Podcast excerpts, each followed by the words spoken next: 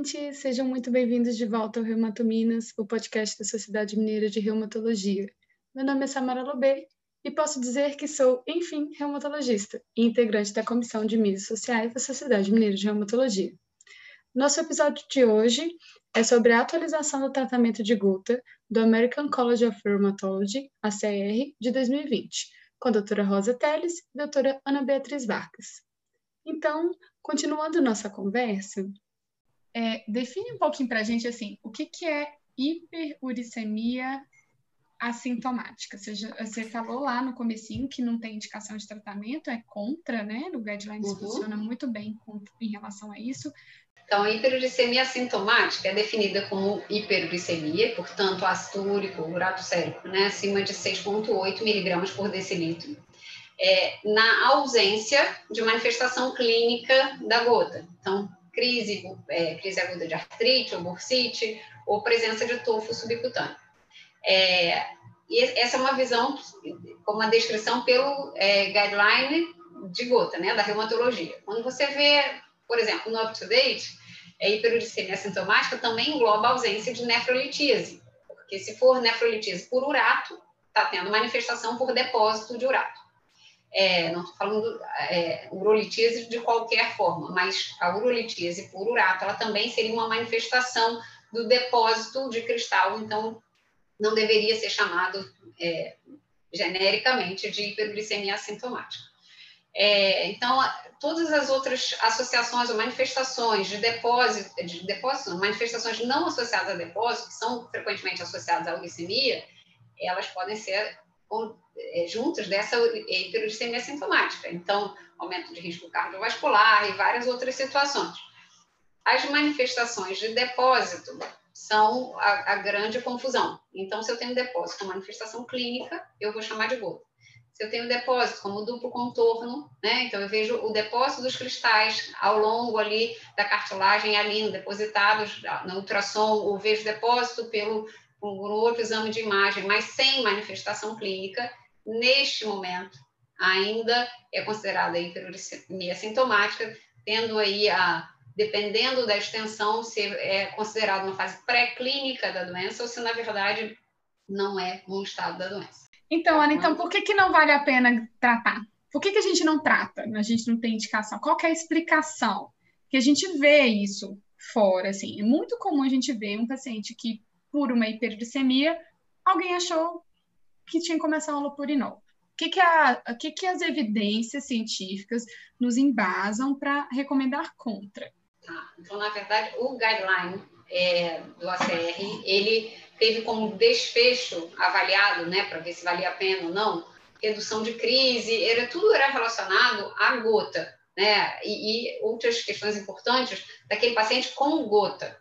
Então, quando foram ver a evidência para isso, é, na verdade, assim, ela é fraca a favor de tratamento, do tipo, você precisa tratar, um dos trabalhos mostrou que você precisava tratar 24 pacientes ao longo de três anos para reduzir um, um desenvolvimento de crise, de uma nova crise, de, de um novo paciente apresentando gota, né? Evitar, enfim, e, então a evidência nesse sentido foi pequena e faltam evidências em relação a risco-benefício populacional. Se a gente está falando que gota é uma doença de uma prevalência que chega aí até 4, 5%, dependendo da população, a gente não tem dado brasileiro, é, e hiperuricemia pode chegar a 25, 30. Só que o alopurinol, ou terapia hiperuricemiante, não é usada nem em 50% dos pacientes com gota. Se eu, de repente, passo a indicar para 30% daquela população, eu preciso saber o risco dessa intervenção, né? Então, eu posso ter um benefício teórico, mas eu ainda não tenho evidência aí da segurança. E até o próprio benefício teórico, ele vai precisar ser mais estudado, porque isso também está faltando. Não, eu vou tratar a hiperuricemia sintomática para reduzir risco cardiovascular. Se for intervenção única, tem benefício? Ainda não está demonstrado é, prevenção é, da progressão da doença renal crônica. Em algumas populações, sim, previne. Agora, em outras, já acabou de sair um artigo do New England que foi um balde de água fria, assim, não preveniu numa determinada, é, é, uma determinado estágio de doença renal crônica. É, qual é a verdade, né? Faltam dados, então, para fazer uma recomendação que aumentaria a prescrição potencialmente até 30% da população, realmente vai precisar de mais evidência aí. Tem algumas medicações que nossos pacientes chegam usando que pode piorar a gota.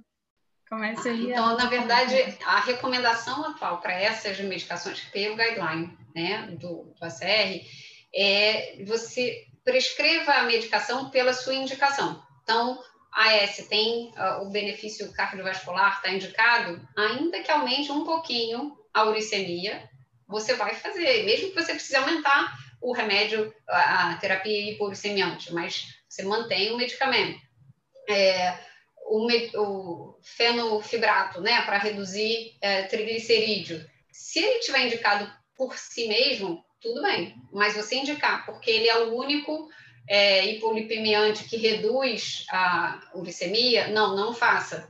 Então, na verdade, a recomendação foi tenta seguir, em geral, né, as medicações é, pelas suas indicações. No antihipertensivo, aí tem a questão de que se um paciente tem uma hipertensão de fácil controle, é, que precisa de um medicamento, e ele chega tomando diurético, e você tem a possibilidade de trocar para losartana, isso pode ser benéfico. Agora, você é um paciente com hipertensão de difícil controle. É, controlar a hipertensão é muito mais importante do que essa alteração, é, é, né, do que esse potencial efeito aí na, na uricemia. Claro que o diurético aumenta razoavelmente é, a uricemia, mas o efeito deletério de uma hipertensão não controlada é pior. Para a hipertensão, eu acho que é importante a gente lembrar que não é só diurético, né? O efeito do diurético é muito grande, mas beta-bloqueador também pode aumentar, né? A uricemia. Então, Sim. se a gente tiver como evitar, evitar. E que os bloqueadores de canal de cálcio não teriam uma interferência, né? E sempre importante a gente lembrar que a losartana é o efeito específico da losartana, né? Não é do inibidor é de ECA não é de outros bloqueadores de receptores de angiotensina. É, tem coisas que não dá para tirar também, né? Tipo, ciclosporina, a furosemida do cardiopata. Tem coisa que você vai manejar. Jeito. É, é o ácido úrico, né? Sobre mudança de estilo de vida. É, primeira coisa é, que é muito importante que a gente tem falado aqui, né, nessa conversa o tempo inteiro, é lembrar é, do conceito de multimorbidade e da avaliação do paciente como um todo. A gente não está tratando da gota, a gente está tratando de um paciente que tem hiperuricemia e que se manifesta como gota. Então, existem algumas recomendações que eu acho que elas visam esse contexto da melhora da sobrevida com, né, como um todo. E isso é muito importante que a gente reforce isso, porque é o reforço repetido com clínico, com cardiologista, com endocrinologista, que pode trazer algum benefício, né? Então, a gente lembrar de perda de peso, parar de, de é, fumar e atividade física são extremamente importantes no contexto do paciente, não da gota específica, mas do paciente, e a gente precisa lembrar disso. É, em relação que a gente tem de evidência, é, eu acho que no, no, primeiro momento, para avaliação de um paciente que está em tratamento para gota, a minha orientação realmente é a abstinência. A ausência de bebida alcoólica, eu acho que é extremamente importante. Na verdade, a diretriz traz ali é, a questão do efeito da bebida alcoólica no ácido úrico. Existem, né, o tolerável, socialmente tolerável, até o, o que é que é, do ponto de vista médico, tolerável, né, do álcool que seria ali a uma, duas doses para um homem e menos de uma dose para a mulher. E aí a recomendação mais tradicional, que é essa mesmo, né? Evitar vísceras, refrigerantes e bebidas adoçadas, limitar o consumo de carne vermelha, de frutos do mar. É, é muito interessante a gente lembrar isso, né? Está mais uma vez na diretriz que sucos é, adoçados, mesmo que naturais, ricos em frutose, tipo laranja, também pode ser um fator aí importante, e aumentar o consumo de laticínios, legumes, enfim, grãos e tal. É, o que, que, é importante a gente pensar quando a gente pensa nessa questão de mudança de estilo de vida? Uma coisa é a gente pensar nisso do ponto de vista de crise aguda, né? Do que, que a gente está falando quando o paciente ingere aquela, aquela, aquele alimento e tem crise. A outra coisa é a gente pensar do ponto de vista de alvo terapêutico, ácido úrico menor que 6 miligramas por decilitro a longo prazo. Então, a gente sabe que as mudanças de estilo de vida elas têm um efeito modesto no ácido úrico, na uricemia. Ele é uma redução discreta, tá certo? Mas ela é uma redução que pode ser o que está faltando para o paciente atingir alvo terapêutico. Eu acho que essa é uma coisa importante, né? Então, além das recomendações, que são essas que a gente está conversando, é, su indicarem, sugerirem um hábito de vida que seja mais saudável, né, em relação ao paciente, não só em relação à gota, muitas vezes são as recomendações que são necessárias para o paciente conseguir o alvo terapêutico.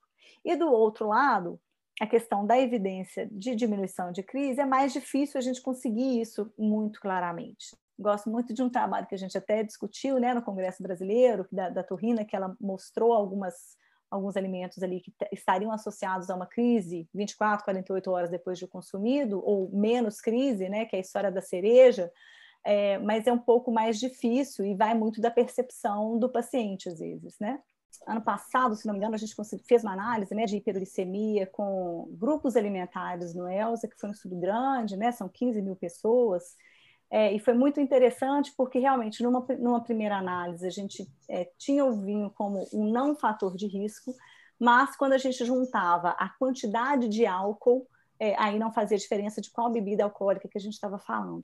Né? Então isso é muito importante porque é, é, é um, um, dos aspectos, né? Na verdade está é, muito associado com a quantidade que você está bebendo também. É, uma outra coisa interessante e que surgiu a partir das conversas dessa análise é que a gente tem muito pouca informação a respeito de padrões alimentares. Né? A gente fala muito de grupos alimentares específicos, individuais, e muito pouco de padrões alimentares. Né? Porque assim, a gente tem esses padrões de dieta, e enquanto padrões de dieta, a gente ainda tem muito pouca informação. Né? Então, assim, é, o único é, trabalho um pouco mais consistente que a gente tem de dieta, talvez seja a dieta DASH, que é um estudo que foi feito em pré-hipertensos, é, e avaliou realmente como desejo secundário, hiperuricemia e gota na, com a dieta DASH, mostrou realmente uma evidência de redução é, desse, do ácido úrico. Mas a gente tem muito menos evidência quando a gente combina alimentos. Na prática, doutora Ana, como você faz essa mudança de estilo de vida? Então, na primeira consulta com o paciente, se eu estou conhecendo ela pela primeira vez, é, eu nunca falo em proibir nada, porque minha preocupação ali acaba sendo conquistar é, ter adesão e tal. Então eu começo a explicar e falo, olha, não tem nenhum nada proibido, mas tudo que estiver associado à crise deve ser extremamente evitado. E em geral o álcool está associado à crise. E aí vai ser por aí, olha, tudo bem, não está proibido, mas como ele te causa crise, eu vou te pedir para é, diminuir ao mínimo possível ou até ficar sem, pelo menos a gente, até a gente ter o controle. Então, assim, já passei por N situações no ambulatório disso, de paciente que tomava, sei lá, cinco, seis garrafas de cerveja por dia, portanto, alcoolismo, que precisa de tratamento, a gente precisar encaminhar e tal, mas e começar a negociar, não, então você reduz, dá para reduzir para três, dá para reduzir, é, mas assim, você não quer perder o paciente, orienta claramente, encaminha, né, para o que for de ajuda. Agora, muitos outros pacientes, na verdade, eles têm um consumo que é igual a de outros tantos que não tem gota. Mas, como já existe uma questão do preconceito em relação à gota, esse assunto fica um pouco é, é, difícil, assim, né? um pouco mais sensível. Então, acho que é, como a Rosa falou, relação médico-paciente é o que vai tratar, é o que a gente consegue orientar e, e fazer a mudança. Então, a minha primeira pergunta é essa: quais são os, quais são os, ah, os alimentos, as bebidas que, que você associa é, com frequência vem frutos do mar, churrasco e cerveja, com muita frequência. E aí vem a abordagem, toda a orientação. É, e quando não dá para realmente restringir uma coisa ou outra, então a minha negociação é sempre para. Então reduz. Então diminui quanto você consegue. Vamos tentar. E aí passam os três meses, mas e agora? Dá para diminuir mais um pouquinho? E assim a gente vai é, tentando manter. Mas assim, eu acho que a abordagem ela tem que ser despida de qualquer preconceito, de qualquer tom de julgamento porque, é, porque esse paciente já sofreu muito isso, né? Então é isso, é orientação, é esclarecimento, é informação, essa é a sua doença, a fisiopatologia é essa, isso interfere com isso, aquilo, é por isso que eu estou te pedindo para parar, não é porque eu estou te julgando, não é porque, enfim, é para te ajudar. E aí acho que nessa a maior parte dos pacientes se abrem sim e falam e, e, e, acaba dando certo. E aí eu vou até corrigir uma coisa, que na outra pergunta eu falei que não está indicado o tratamento de hiperuricemia assintomática com medicamento. Medidas não farmacológicas, sim, devem ser recomendadas, é o que a gente tem né, de evidência, sim, para essa população. É sempre essa tornar a vida dessa pessoa mais saudável. Então, vai fazer atividade física, vai parar de fumar, é, mesmo que não tenha relação exatamente com ácido úrico, mas tem de benefício cardiovascular, tem da saúde como um todo. Então, essa abordagem é um pouco mais completa aí do paciente. Né? Então é isso, nós vamos ficando por aqui. Gostaria de agradecer novamente a presença da doutora Rosa, doutora Ana Beatriz. Foi um papo muito bom, maravilhoso, trazendo evidências e a experiência delas, que é muito grande. É, eu, na verdade, a primeira coisa que eu quero agradecer muito essa oportunidade até como coordenadora da comissão, uma das primeiras metas era aumentar a divulgação sobre as doenças, sobre as artrites microcristalinas, e ter essa oportunidade para a Gota, assim, que veio como um presente logo no início, né, dessa, de, desse período, eu realmente eu só posso agradecer, e um papo descontraído, um papo, mas com muita informação, é, então, é, com perguntas importantes, é, realmente foi uma, uma oportunidade que eu é, não, não tenho palavras assim para dizer o quanto eu acho isso importante para o futuro do paciente, para o tratamento do paciente é, e para a reumatologia. Então, muito obrigada. Eu gostaria de agradecer imensamente a Samara pelo convite, a Sociedade Mineira pela iniciativa, tanto aí do, do, podcast, quanto de tratar desse assunto, né? Como a Ana já colocou, que é um assunto tão importante, tão querido. E aí eu gostaria, então, de finalizar agradecendo né, a presença da Ana Beatriz aqui, sempre bom estarmos juntos, a gente sempre troca informações e, e eu sempre aprendo muito com a presença dela, então agradecer mais uma vez a Ana essa parceria, mais essa. Gostaria de convidá-los para a Jornada Mineira de Reumatologia, evento online que acontecerá entre 18 a 20 de março. As inscrições são gratuitas no site reumatominas.com.br barra jornada 2021. Por aqui me despeço, mas seguimos nas redes sociais. Vocês podem nos encontrar no perfil do Instagram, arroba Sociedade Mineira de Reumatologia, no site reumatominas.com.br ou no perfil do Facebook Sociedade Mineira de Reumatologia.